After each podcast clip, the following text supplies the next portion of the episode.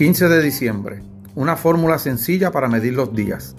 La perfección moral lleva consigo que se viva cada día como si fuera el último, sin apresurarse, ni amilanarse, ni obrar con ficción. Marco Aurelio.